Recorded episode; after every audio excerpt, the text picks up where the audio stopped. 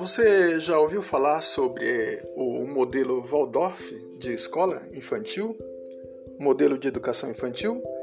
Então, agora vamos falar um pouco sobre isso. É, modelo de educação infantil Waldorf, é, criado pelo filósofo Rudolf Steiner.